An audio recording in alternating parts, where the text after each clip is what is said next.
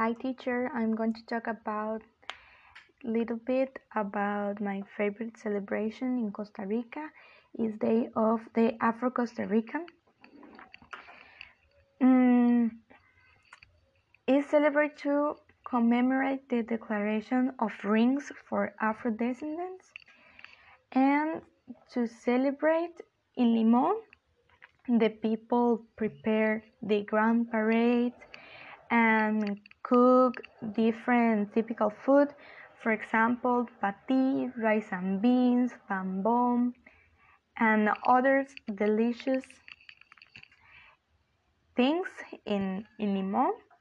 And wearing the typical clothes, than the shiki.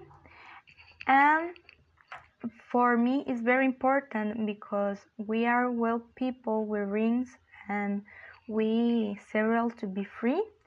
And I remember the celebration in my high school because my English teacher is a Afro woman and she loves her culture and always always shares with the others. And I remember the um, people dance and the students want to to wearing the typical clothes and you can buy the patis in the high school the dinner school prepared rice and beans and this is a beautiful celebration in the country